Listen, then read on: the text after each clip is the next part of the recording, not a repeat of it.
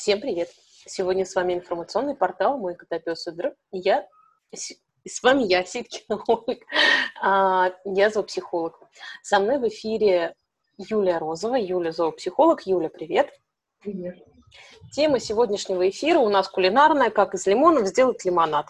Если у вас в саду растет лимонное дерево, и вы не знаете, что с ними делать, мы об этом расскажем. Любоваться на него. Мы бы любовались. Вот, но а, на самом деле а, мы хотим поговорить сегодня про то, как выходить из карантина. Актуальнее всего это а, сейчас для России, для Израиля уже актуальностью отпала, для России, даже для Москвы конкретно. А, но, возможно, остались еще какие-то... Для Европы, я думаю, тоже актуально, для США тоже актуально. То есть у меня сейчас друзья в Европе, там много ограничений снято, но тем не менее все равно есть и маски, и все на свете. В общем, может, ну, то есть для людей, кто задается этим вопросом, я надеюсь, что это будет полезно.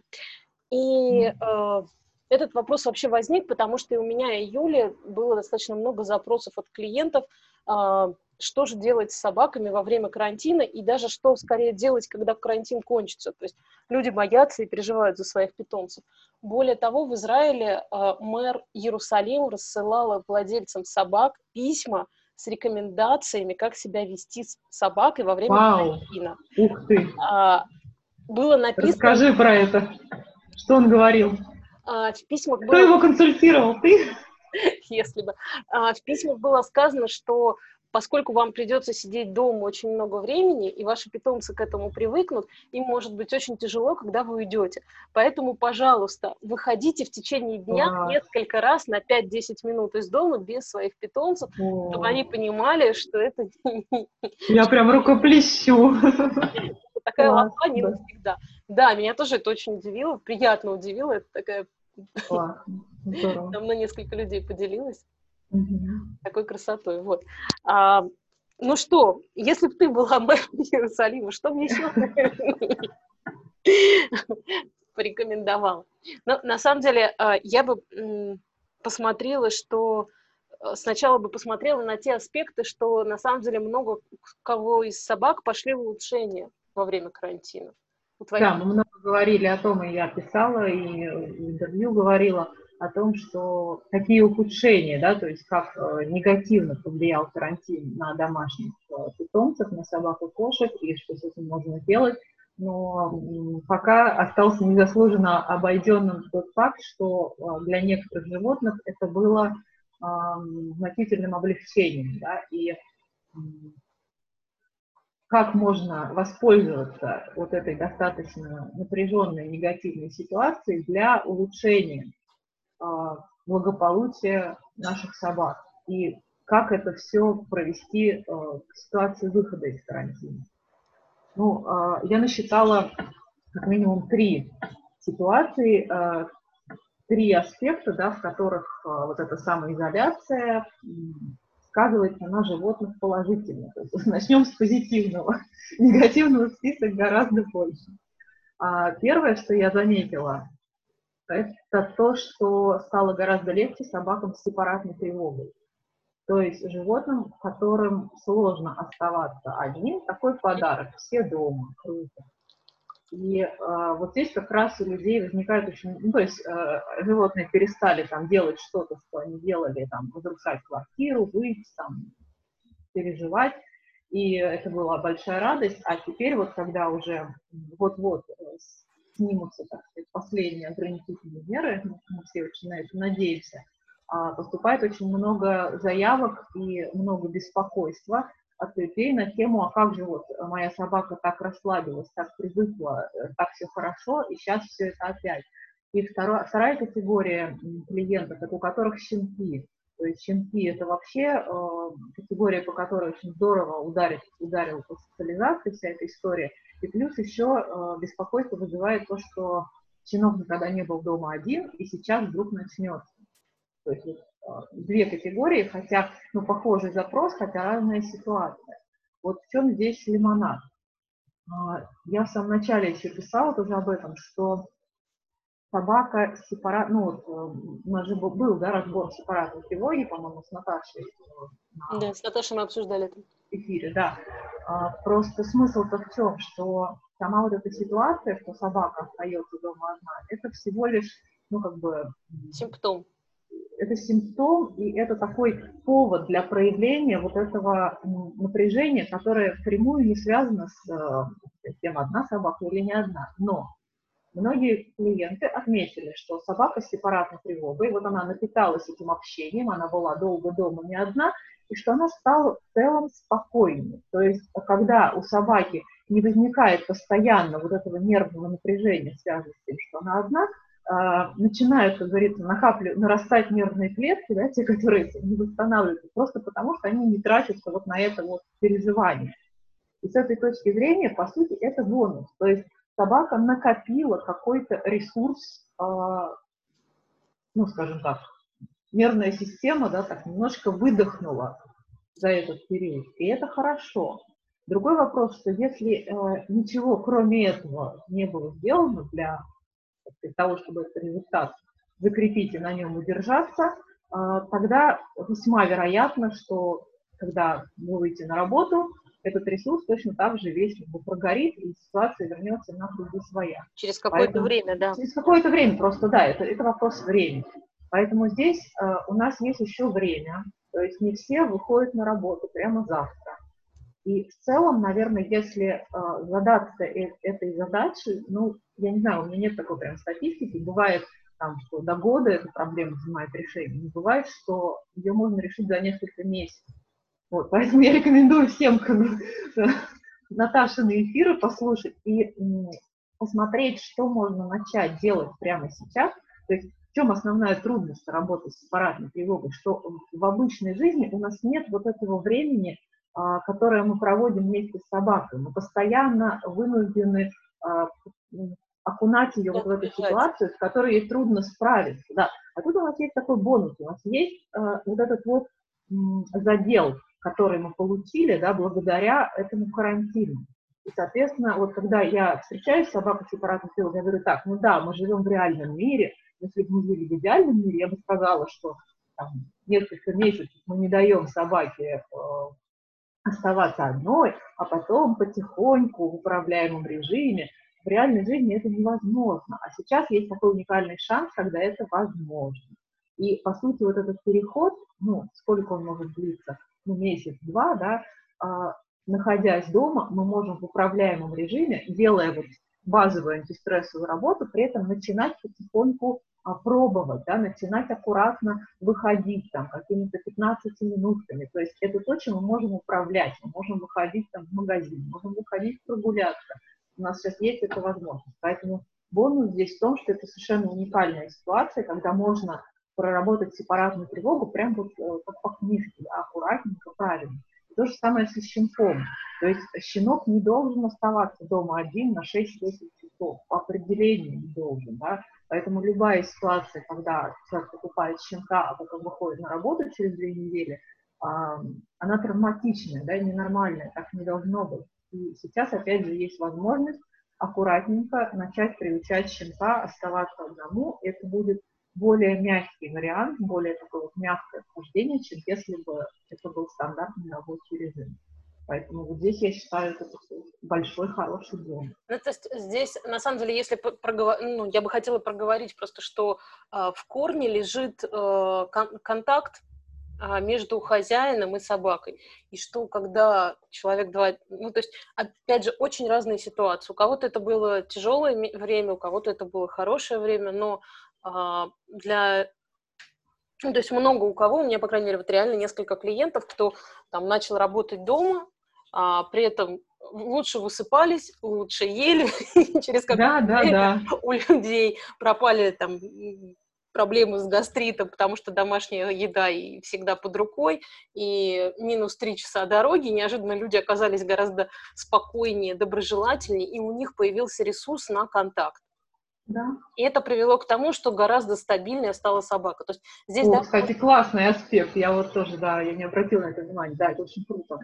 То есть у людей изменилось состояние, и через это, э, ну, здесь не только сепаратная тревога, здесь масса проблем поведения. А, да, Собаки да. можно решить. На, на, и более того, понимаешь, а, у меня была история, когда мне написали, что мы ничего не делали, а стало лучше. Собака починилась, да? Да, вы как, как себя чувствуете сами? Мне сказали, ты знаешь, хорошо я первый раз за последние пять лет. Доктор, что вы мне дали? Я дала вам выспаться. Ну вот примерно так, да.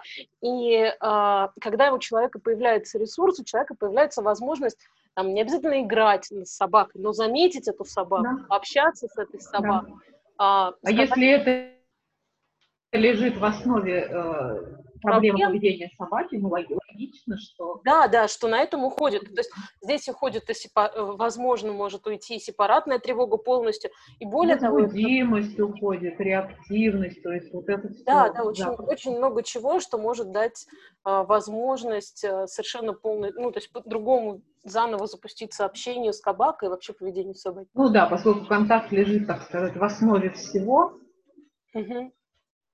Здорово, классно.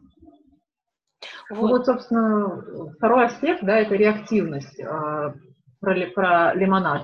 Mm-hmm. Почему, да? Э, вот были реальные клиентские случаи, когда собака с реактивностью очень, а, ну, скажем так, продвинулась в этой работе за период э, карантина. Это, правда, больше относилось вот к начальному периоду, где-то вот в Москве это был апрель, когда конкретно на улице не было народу. То есть если собака с высокой э, степенью реактивности, у которой именно э, триггер – это какие-то объекты окружающей среды, то есть она выходит на улицу, ее штырит от всего. Машину проехал, человек прошел, собака прошла, шумит что-то, трам-папам. То есть когда вот слишком много всего, а тут раз, и такое вот снижение активности среды, одна машина в час, три человека в день, э, для многих собак это было большим облегчением. Опять же, когда мы начинаем работать, а, и собаки со страхами, конечно.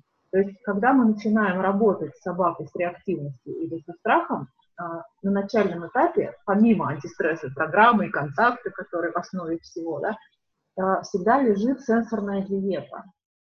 Сенсорная диета – это когда мы снижаем количество стимулов, которые поступают в собаку.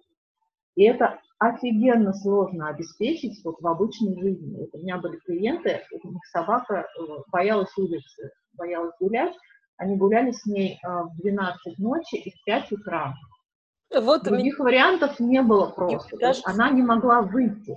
И как бы да, пока идет терапия, мы не кушаем собаку, не тащим ее э, гулять посреди дня, просто, ну, потому что это ну, как минимум, бесполезно, как максимум негуманно и, общем-то, не очень эффективно.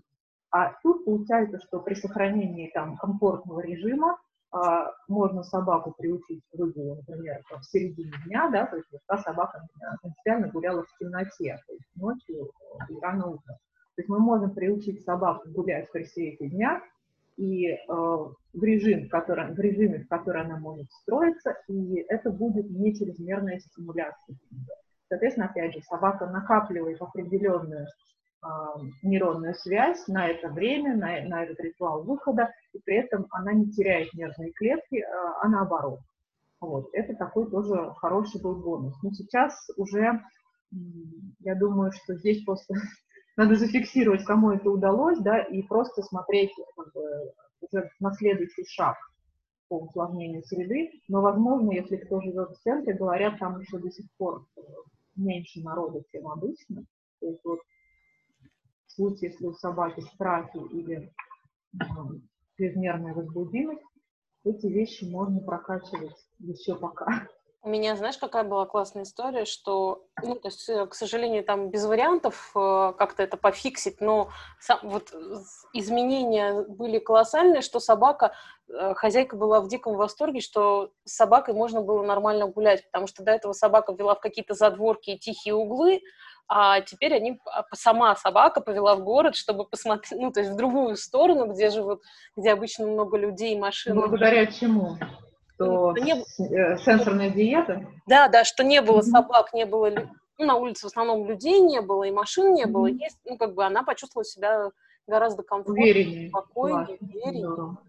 Ну, как бы, здесь вопрос, что не факт, что при возвращении это получится сохранить. Но... А, не факт, что при возвращении это получится сохранить, но здесь просто есть такой момент, что когда мы работаем, например, с реактивностью, да, или страхами, я обычно стараюсь это вводить очень постепенно.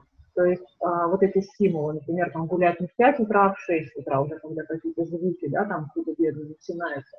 Но опять же повторюсь, когда мы работаем с реактивностью или со страхами, тут важный момент вот это время потянуть. Потому что параллельно идет работа э, над стрессом, над контактом, над восстановлением нервной системы. И вот это, ну, это практически как карантинная мера, да, то есть нам нужно сохранить э, нервную систему собаки, и в то же время нам нужно гулять. То есть вот эта мера по сенсорной диете, она как раз для того, чтобы, а, с одной стороны, не тратить нервные клетки на вот эти все сложные вещи, а с другой стороны, потянуть время, пока собака набирает ресурс, чтобы сделать вот этот квантовый скачок. И, ну, собственно, та собака, про которую я говорю, она вообще не могла гулять днем, и мы просто там, ну, вот прокачивали ее, делали ритуалы, а параллельно она гуляла тогда, когда могла. И в какой-то момент вот это количество перешло в качество, и она вышла на улицу, и все, в этом месте уже как бы а, подкрепление новых нейронных дорожек идет просто очень быстро, и все. После этого они гуляли днем, утром, вечером, в любое время, то есть вот здесь важно просто вот это время протянуть, дать животному возможность восстановиться. И опять же, это было хорошее время для этого. Ну, то есть получи... у тебя получилось поймать этот момент для того, чтобы восстановить собаку. Здорово. Это очень крутая ну, работа. Ну, просто в обычное время это очень сложная работа, потому что приходится э, гулять либо поздно ночью, либо рано утром. Это очень ресурсозатратно, да, например, если ты работаешь, то есть э, не всегда реально. Да, это выматывает очень сильно, если человек да. один, тем более. Да. Какие еще ты нашла бонусы во время самоизоляции и карантина? Ну вот я нашла такой смешной бонус э, про маски. Мне многие клиенты жаловались в начале карантина, что, например, собака лает на людей в маске или не узнает своего хозяина, когда на, на нем что-то такое надето.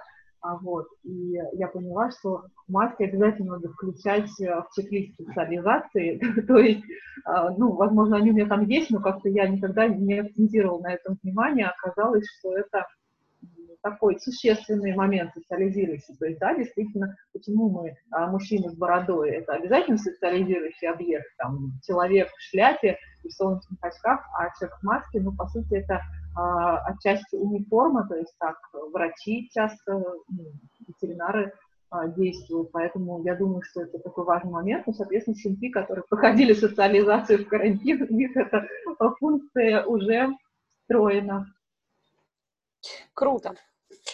А, и тогда, с другой стороны, мы получаем, кроме ну, то есть приятных э, бонусов от карантина, что люди высыпаются и налаживают контакт со своей собакой, еще и э, ограни- ну, как ограничения. Ограничения, которые он накладывает, да.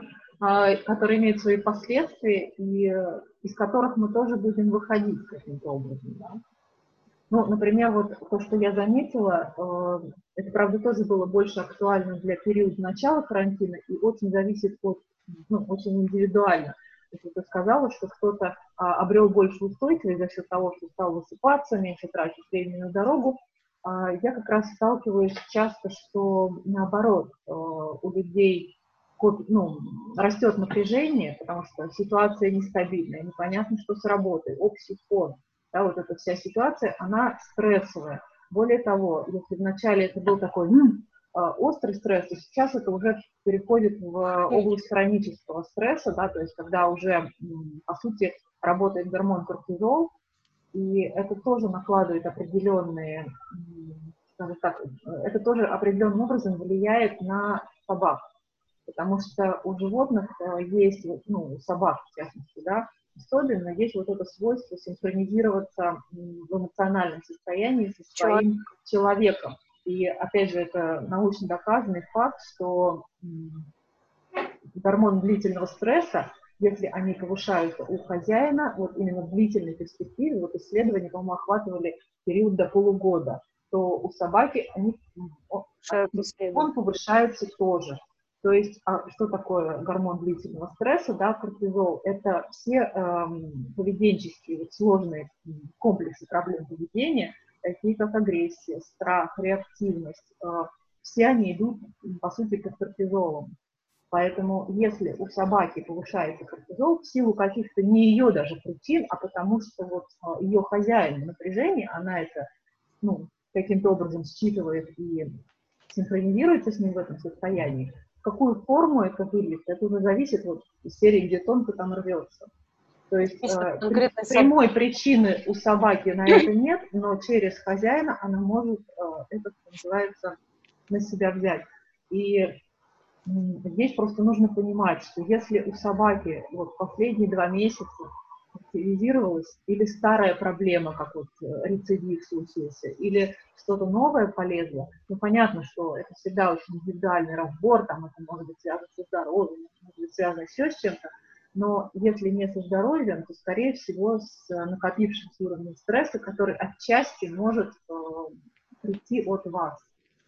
Да? И э, поскольку сейчас уже, э, ну, у нас вот в Москве это третий месяц, пошел вот уже такая конкретно хорошая, такая уже закрепившаяся, да, кортизольная история, здесь просто нужно понимать, что если это происходит с собакой, э, имеет смысл разобрать, что происходит с вами.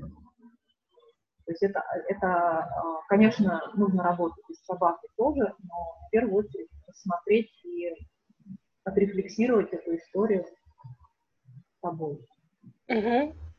Ну, то есть состояние человека не, не только в хорошую сторону, но и в плохую отыгрывается.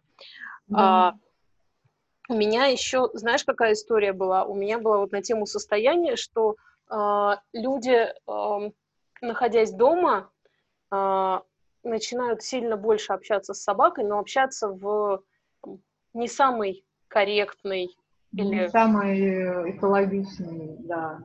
Как бы в форме, которую собака готова терпеть, если это происходит там 20 минут вечером или час вечером, но не с утра до вечера. Раз в неделю, да. Да. А если это стало, ну, то есть если хозяин сидит дома и снимает свой стресс о собаку, то это может привести к значительному ухудшению контакта. А, я, я предлагаю еще пояснить, что это значит. То есть вот для меня это ну, такие варианты. Да? Многие люди, это касается на самом деле и собак, кошек, очень э, сами того не замечая, когда мы находимся в состоянии э, так, хронического стресса, какой-то такой подавленности, э, всегда есть важен какой-то тактильный компонент. И люди просто начинают э, заглаживать э, свой стресс путем вот этого мягкого, пушистого, и совершенно не отдавая себе отчет, Я просто не обращая внимания. на... Это для людей снимает стресс. Да, да, это для людей снимает стресс, но это нарушает границы, э, телесные границы да, собаки или кошки. И если посмотреть на обратную связь, что животное показывает при этом, да, и если взять паузу, уйдет ли оно или останется, то есть я думаю, любое животное в этом месте просто так сделает, меня отпустили. Вот. И здесь, ну, так, по приколу я всегда клиентам говорю, что мы едим в подушку, а не в собаку. А если серьезно, то есть если вот ловить себя на таком, то это тоже пункт первый, да, психогигиена. Я в начале карантина рекомендовала людям, если они чувствуют, что они начинают все время в, в любой перерыв идти обнимать и тискать своих собак и кошек, срочно найти какое-нибудь флисовое или волосатое да. одеяло или тряпочку. Да, да, и удовлетворять свою тактильную потребность. Э, да, вот через что-то еще, а не ну, через то есть. Тут на самом деле можно, ну, помимо психогигиены, да, есть еще потребность тела, то есть здесь просто а, обращать внимание на что может помочь а, помимо этого, да. Вот у меня, например, был такой прием, не помню уж, ну, тоже был какой-то стрессовый момент, вот буквально в последние там три недели, когда я поняла, что мне хочется вот в норку, и у меня такое, у меня большое э, пуховое одеяло, и я вот такой себе нарыла нору, я посидела в ней 15 минут, это был такой кайф, то есть вот это был какой-то вот такой момент абсолютно, абсолютно вот такой безопасности, а, но я понимала, что вот мне это нужно сейчас, вот закоканить в эту штуку. Для кого-то, например, помогают там горячие ванны, это очень такой вот с солью, да, какой-то антистрессовый момент. Для кого-то, наоборот, включение тела через там растяжку, через йогу, через какой-то вот там, не знаю, массаж, то есть любая телесная практика, хоть по ортоковрикам походить, а, она может компенсировать вот эту вот потребность. Ну и понятно, да, гладить меховое, это может быть кишонок. Да, потому что, в общем, особенно если животное не привыкшее или если с нежной нервной системой, то это может достаточно Тух. значительно и ухудшить состояние и контакты самого животного. А, более того, есть вот этот момент, что если, например, в семье есть дети, а, слишком много внимания на животное, да, то есть если, ну вот это тяжелый тоже момент, о чем писали многие мои френды, когда а, в квартире заперто несколько а, маленьких детей, это очень сложно, это очень такой, а, ну как это, должен быть мирный атом, а здесь получается, что это все варится в таком вот закрытом пространстве, и, конечно, эту энергию нужно куда-то сливать, и зачастую это достается а, собакам и кошкам, и здесь могут быть опасные моменты, вплоть до каких-то ну, покусов, повреждений. И животное может просто ну, впадать в колоссальный стресс от этого. А опять же, детям тоже, то есть помимо вот просто вот игровой исследовательской активности, дети тоже могут отыгрывать свой стресс через вот это меховое, да, поэтому да, это касается, вот все эти телесные штуки касаются и детей тоже. А, я в таких ситуациях, вот в качестве рекомендации, если дома детки и животные одновременно, то делать а, игровые зоны для детей, насыщенные игровые зоны, чтобы они им прям там нравились реально, и э, зоны безопасности для животных. И, объясни, и максимально, насколько возможно, усложнять туда доступ детям, либо, ну, как если да. совсем маленькие. Если да. постарше, то объяснять и там всеми возможными способами, что вот там безопасно и не трогаем собачку, а здесь играем сами. Да. да. Есть еще такой момент, который, э, на мой взгляд, тоже один из самых важных э, минусов карантина. И, наверное, вот этот топ такой по обращениям ко мне причем старых клиентов, вот, которые в карантине, именно по ухудшению поведения, это связано со сбоем режима. То есть собаки вообще очень режимные товарищи. Чем более они встроены в какой-то вот ритуальный такой вот график, тем более спокойные, предсказуемые, тем они более равны в своем поведении. А здесь получается, что ну, у всех жизнь изменилась, да, то есть людям пришлось перестраивать свой образ жизни, по сути. А, ну, кому-то нет, кому-то да. И если да, например, кто-то уехал на дачу, просто вот такая, такой вал проблем обычно начинается либо в дачный сезон, либо вот э, здесь он случился внепланово. То есть когда, например, собака привыкла, что утром они гуляли, а потом, значит, покушали, и все свалили на работу, а собачка спать. А здесь вместо этого целый день людей, дети скачут, или там на участке надо бегать вдоль забора. И обычно где-то через неделю начинаются проблемы поведения, либо собака, ну, стандартный вариант, начинает писать дома, то есть при доступе там, дать на дачу, ко всему, да. всему, да. Либо начинает сильно гafать на забор, либо, опять же, бесит какая-то агрессия. То есть, э, если мне говорят, у нас собачка поломалась, я говорю, а что у вас изменилось? Мы выехали на дачу. Я говорю, «А у вас собачка днем спит? Нет. То есть, когда вы четко понимаете, что режим изменился кардинально, надо понимать, что собака не досыпает, скорее всего. Ну, то есть, помимо вот того, что сбился режим, да, это, в принципе, э, нервирует из нашу нервную систему. Если у собаки сбился режим сна, и она не досыпает свои 18 часов, то представьте себе себя с недосыпом в два раза. То есть вместо 8 часов 4. И так неделю. Ну, тут просто вот тоже можно начать гавкать на забор, я думаю.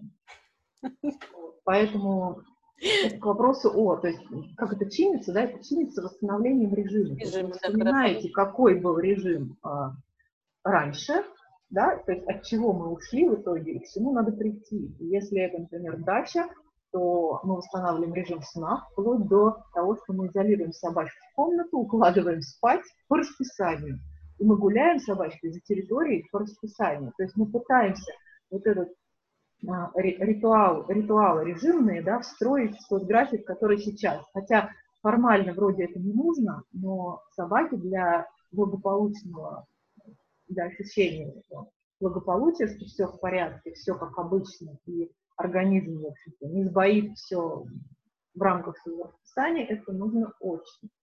И опять же, если мы говорим о выходе из карантина, то здесь то же самое. То есть прикиньте, чем нынешний режим отличается от того, который будет. И уже потихонечку прокладывайте мостики вот э, от того, что есть сейчас, к тому, что будет потом. То есть если изменится график выгула, попробуйте его уже э, в сторону сдвигать. Да?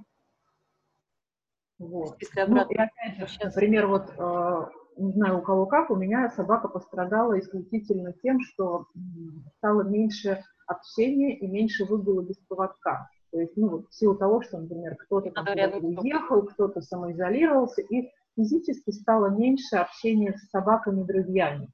И вот как, ну, я для примера, да, вот как я себе это представляю. И вдруг все это закончилось, все приехали, и мы такие, эй, эй, эй, и давай со всеми общаться. То есть если это будет очень резкий переход, это тоже может быть э, достаточно возбуждающе, достаточно э, напряженно. Поэтому здесь мы продумываем, как мы будем выходить из режима коммуника... коммуникативного голодания. Дефицита. Дефицита, да. Угу. Хорошо, тогда мы обсудили, что э, надо смотреть за тем, как наши животные спят и сколько они спят. Надо смотреть, чтобы их э, не тискать и давать им спок- отдыхать и соблюдать режим. Э, что еще мы обсудили? Обсудили, что а, ухудшается контакт при наличии э, качества общения, при постоянном стрессе, и что собаки тоже отхватывают стрессы, если мы переживаем. Mm-hmm. А, да. Наверное, все или еще что-то осталось? Ну, есть еще вот этот аспект, это, наверное, такая моя личная боль, это как карантин ударил по социализации щенков. То есть э, в тот период, когда невозможна группа социализации, тот период, когда, в принципе, вот э, сенсорная диета, если для реактивных собак и для собак со страхами это необходимость, то для социализации щенка это просто катастрофа.